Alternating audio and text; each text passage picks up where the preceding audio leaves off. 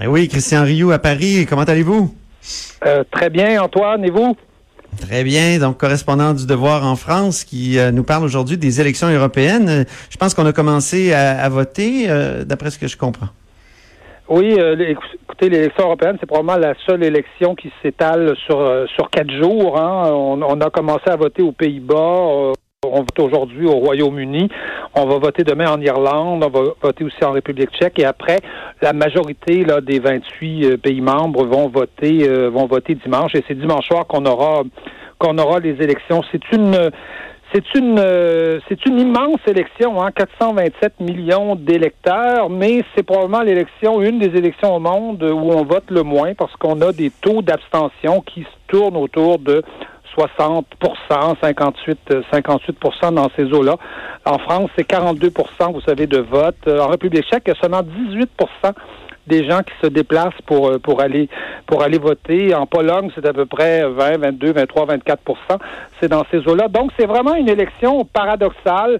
Euh, on a mené cette élection sur le thème de ce que sur le fait que c'était une élection historique. Les populistes étaient sur le point de, de prendre de prendre le pouvoir, et pourtant, il semble que euh, que, que tout ça ne lève pas et que les Européens n'iront pas plus voter que les années précédentes. Ah oui, pourquoi? Pourquoi? Pour une raison peut-être assez simple, c'est que c'est qu'il n'y a pas de nation européenne ou de peuple ou de peuple européen. En fait, euh, dans chaque euh, les, les, les, les, Tchèques, les Français, les Polonais, euh, les Belges se sentent européens. Je pense que dans, la plupart de ces pays-là, on, s'identifie à, à, à, une civilisation, à l'Europe, mais personne ne s'identifie à une nation européenne et personne ne s'imagine que la démocratie passe par l'Europe. Euh, la plupart des pays, euh, des, des, peuples en tout cas, se disent que c'est en élisant euh, Macron en France, en élisant Mme Merkel en Allemagne, c'est par là qu'on va principalement influencer l'Europe. Et donc, le Parlement européen, qui n'a pas beaucoup de pouvoir de toute façon, a l'air d'un peu d'une structure suspendue. Et, il est d'autant plus bizarre de faire une campagne en nous disant, euh, et, les, les pro-européens ont plutôt fait campagne comme ça, en nous disant, euh, là va se jouer le sort de l'Europe, le sort euh, de l'humanité pratiquement, les populistes vont prendre le pouvoir.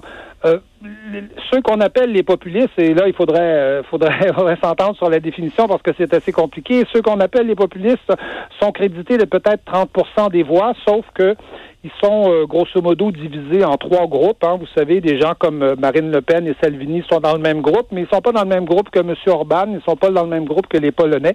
Donc, on, personne ne s'imagine que demain matin, euh, l'Union européenne va changer radicalement d'orientation. D'autant plus, d'autant plus que ceux qu'on appelle les populistes et les Le Pen, Salvini, cette année, ils ne proposent pas de sortir de l'Europe ou de sortir de l'euro. Hein. C'est un changement radical de, je dirais, d'orientation. Euh, euh, Matteo Salvini et Marine Le Pen considèrent qu'il faut changer l'Europe de l'intérieur et non pas et non pas euh, en sortir aujourd'hui. Oui, parce que je lisais un, tweet de Bernard-Henri Lévy, donc le philosophe français, qui fait une tournée euh, européenne avec un spectacle sur l'Europe. Et il disait deux heures sur scène à imaginer Salvini ou Orban ou Le Pen arrivant au pupitre de Simone Veil, comme Dodik a pu s'installer dans le bureau de Itzebgovic. Ça, c'est des personnages de la guerre euh, des Balkans des, des années 90. Il dit c'est l'enjeu profond métaphysique de ces élections européennes. c'est le genre de, j'imagine, de, manichéisme qu'on veut présenter. Euh, oui, euh, oui. Vous savez, vous savez que Bernard-Henri Lévy, à tous les deux ou trois ans, nous dit que le sort du monde est en train de se jouer, euh, soit soit en Libye, soit en, euh, soit, soit en ex-Yougoslavie. Euh, aujourd'hui, évidemment, c'est cette, cette élection européenne, européenne. Sauf que on voit bien que les, les, les peuples et les populations n'y croient pas, euh, n'y croient pas vraiment, et que et que et, et, et je dirais que euh, la grande question, on a fait un sondage hein, sur la grande, sur les questions qui préoccupent, qui préoccupent les peuples. La, la question de l'immigration arrive en, en, tête du, du sujet. Or, les pro-européens, en général, n'ont à peu près rien à dire sur le sujet. C'est la grande, je dirais, c'est le grand, c'est le grand paradoxe. La deuxième question qui arrive en tête, c'est euh, l'immigration euh, qui arrive, euh, qui n'arrive en tête par contre qu'en Allemagne. Hein. Dans tous les autres pays, c'est l'immigration qui est, qui est, qui est, qui est le. Non, je, je, vous ai, je vous ai dit la deuxième question, c'était l'environnement. Oui, c'est l'immigration. D'accord, exactement. Très bien. Donc, donc, ce n'est pas un hasard si les populistes finalement arrivent en tête dans cette élection ou vont vont, vont, vont, vont, marquer des points dans cette élection, c'est que la question de l'immigration, c'est leur question. C'est eux qui l'ont, euh, qui l'ont, euh, qui la, qui la maîtrisent, je dirais. Et je dirais même à la limite que on leur a abandonné cette question. La gauche n'a rien à dire sur ces questions-là. Euh, les centristes comme, comme Emmanuel Macron n'ont pas grand-chose à dire là-dessus. Alors, il y a qu'eux qui, parlent d'un sujet qui, dans tous les sondages depuis euh, depuis dix ans, arrive en tête des préoccupations des gens. Alors, on a beau dire aux gens qu'ils n'ont pas raison de s'intéresser à ça. Ça fait dix ans qu'ils répètent, nous, on s'y intéresse, et donc, évidemment, on va écouter ceux qui nous en parlent. Mais les, Salvini, Orban ou Le Pen, euh, comme ceux que, nomme Bernard Lévy, ils, ils peuvent être inquiétants dans la manière dont ils euh, abordent l'immigration. Ça, c'est certain. Oui, il y, a des, je dirais qu'il y a des aspects, il y a des aspects évidemment inquiétants dans ces, dans ces partis-là, mais ce sont des partis qui, depuis un certain nombre d'années, ne se sont pas radicalisés. Hein. Notez qu'aujourd'hui, en 2014, Salvini, Le Pen faisaient campagne pour sortir de l'Europe. Aujourd'hui, ils font campagne pour rester dans l'Europe. C'est un changement c'est un changement majeur. Et quand on arrive, je dirais c'est des partis qui, à l'époque, rassemblaient 10% de la population, ils pouvaient donc facilement être très radicaux.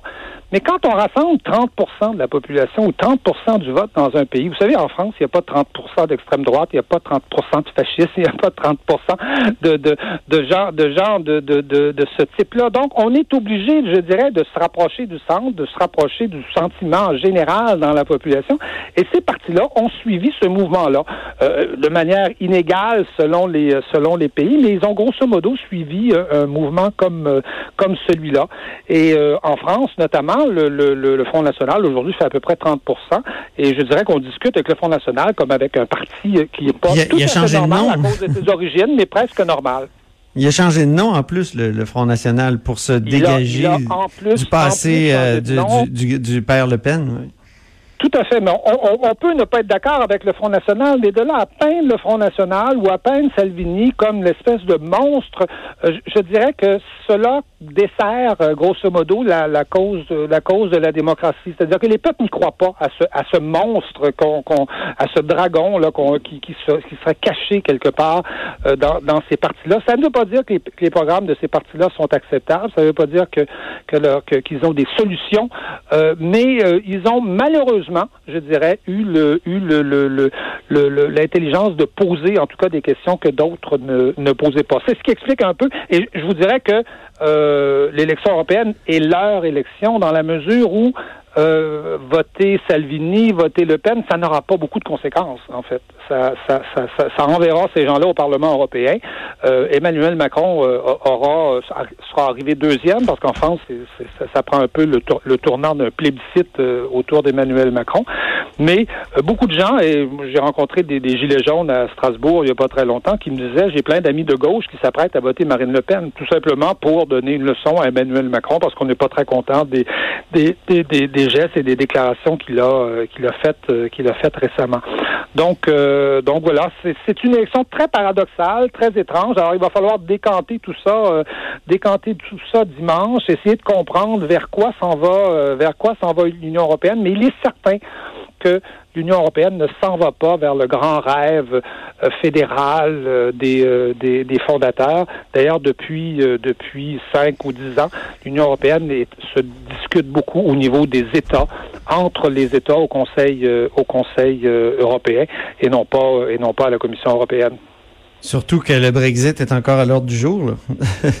oui, le Brexit est encore à l'ordre du jour. Je dirais que le Brexit a peut-être redonné un peu de vigueur quelque part finalement à l'Union européenne, montrant que les Britanniques, dans le fond, ne savaient pas comment sortir de l'Union européenne. Et ah. je pense que Marine Le Pen et Matteo Salvini doivent être très, doivent être très contents de pas de pas proposer aujourd'hui de sortir de l'Union européenne. Merci beaucoup, Christian Rioux, sur cette note d'espoir. On vous laisse. Très bien, c'est moi qui vous remercie. Donc, c'est Christian, euh, Christian Rioux, donc correspondant du Devoir en France. Euh, alors, c'est ainsi que se termine La Haute sur la colline. Et oui, merci à l'équipe. Merci à Joanie Henry à la mise en onde, Alexandre Moranville et Véronique Morin à la recherche. Il y a Sophie Durocher qui suit avec On n'est pas obligé d'être d'accord. À demain, parce que c'est vendredi.